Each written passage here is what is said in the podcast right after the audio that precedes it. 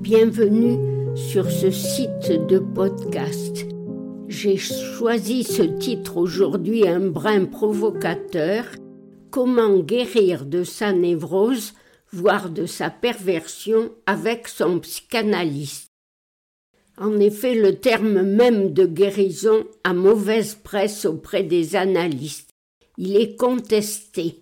Mais pourtant, même si nous devons garder en mémoire l'indication de Freud, sa recommandation de ne pas être animé de la fureur de guérir, ou encore celle de Lacan, du fait que la guérison ne peut venir que de surcroît, il n'empêche que la psychanalyse a des effets et des effets bénéfiques pour le sujet, car sinon, comment chaque analysant, mais aussi chaque analyste pourrait-il s'engager dans cette entreprise malgré toutes les embûches rencontrées, à commencer par le choix d'un psychanalyste, les souffrances réveillées, remises à vif du fait du transfert, et aussi ce qu'il en coûte à chacun des efforts de toutes sortes, surtout et y compris les efforts financiers. En 1978, au moment de la clôture du congrès de la transmission de la psychanalyse, Lacan avait posé cette question. Comment se fait-il que, de par l'action du signifiant, et peut-on rajouter de par cette seule action, il y a des gens qui guérissent, qui guérissent de leur névrose, voire de leur perversion, car c'est un fait qu'il y a des gens qui guérissent, et pour en rendre compte, il avait avancé un curieux terme qui est celui de trucage. Si on tourne un peu autour de ce mot, il est pour le moins ambigu.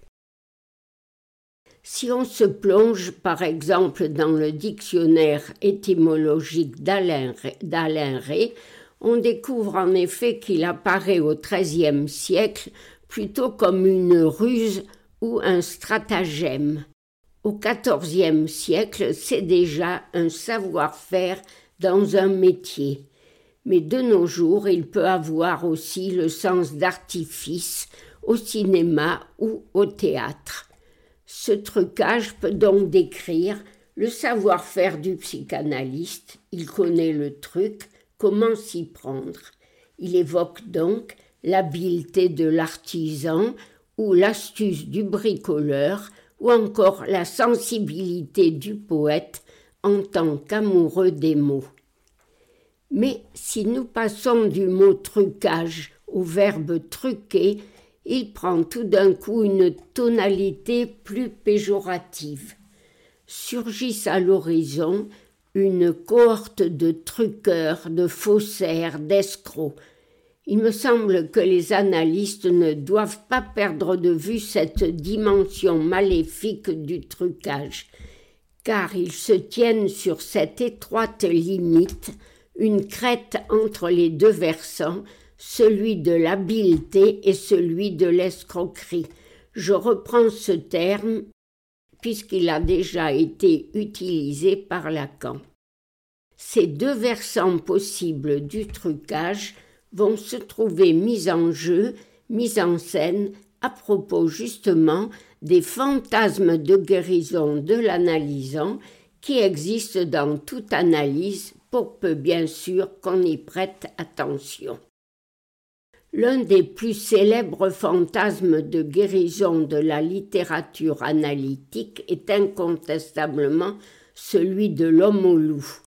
Mais comme il est un peu long à développer ici, j'en ai choisi un autre, celui d'une analysante de Freud dont il nous raconte le rêve dans son grand livre L'interprétation du rêve. Il écrit Voici un beau rêve d'eau. Il servit beaucoup à la cure. Pendant son séjour d'été au lac d'Eu, elle se précipite dans l'eau sombre, là où une lune pâle se reflète dans l'eau. Il précise que les rêves de cette espèce sont des rêves de naissance.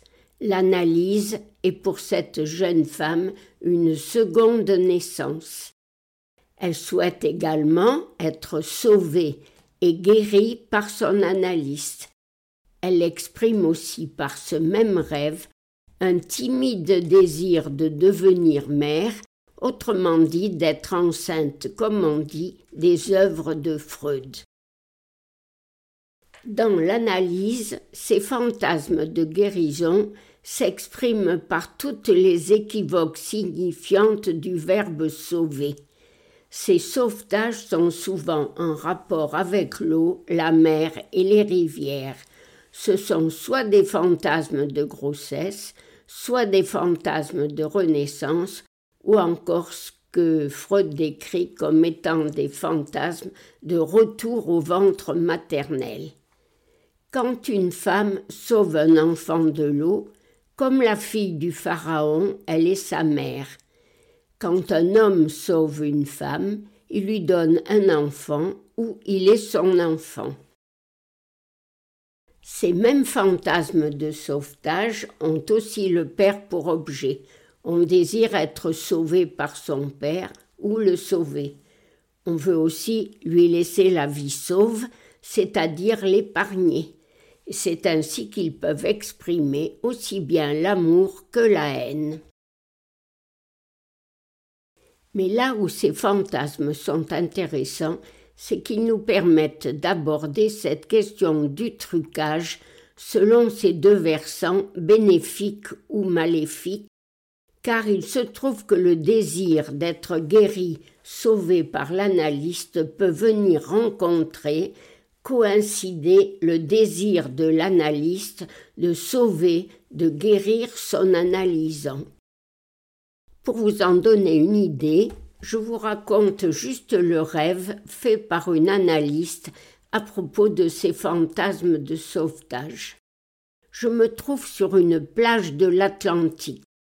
Soudain, deux ou trois grosses vagues se forment, je me précipite pour sauver de très nombreux enfants en train de se noyer. À côté de moi, il y a des parents qui ne se font aucun souci pour leurs enfants. Je tente de sauver leur dernier enfant, mais pour sauver ma propre vie, je le laisse échapper. Les parents m'engueulent, mais je leur réponds qu'après tout, ce sont eux les parents.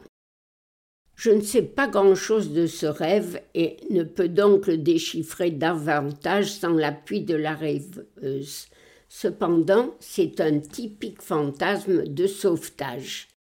On peut donc utiliser ce rêve à titre d'exemple pour montrer comment chaque analyste doit en somme renoncer à son désir de sauver ses analysants ce renoncement est en effet lisible dans le texte de ce rêve. Il y a un franchissement effectué entre son désir de sauver beaucoup d'enfants, de les sauver et de les guérir, et le fait qu'elle en attribue en un second temps la, la responsabilité aux parents. C'est donc dans la façon dont chaque analyste gère ses propres fantasmes de sauvetage, son désir de guérir les analysants, qui établit une ligne de démarcation entre le trucage comme savoir-faire du psychanalyste ou le trucage escroquerie, en tant qu'il laisserait l'analysant sous la dépendance, voire l'emprise du désir de l'autre, qu'est pour lui l'analyste quand, dans l'analyse, il est venu occuper la place de l'autre parental, celui que Lacan appelait le parent traumatique, celui qui était la source de la névrose. C'est bien compliqué tout ça, mais je ne peux le formuler plus explicitement le temps d'un podcast. À chacun d'en entendre ce qu'il peut pour terminer mon propos par une pirouette signifiante, tout cela ne peut être qu'un vrai sauf qui peut pour chacun.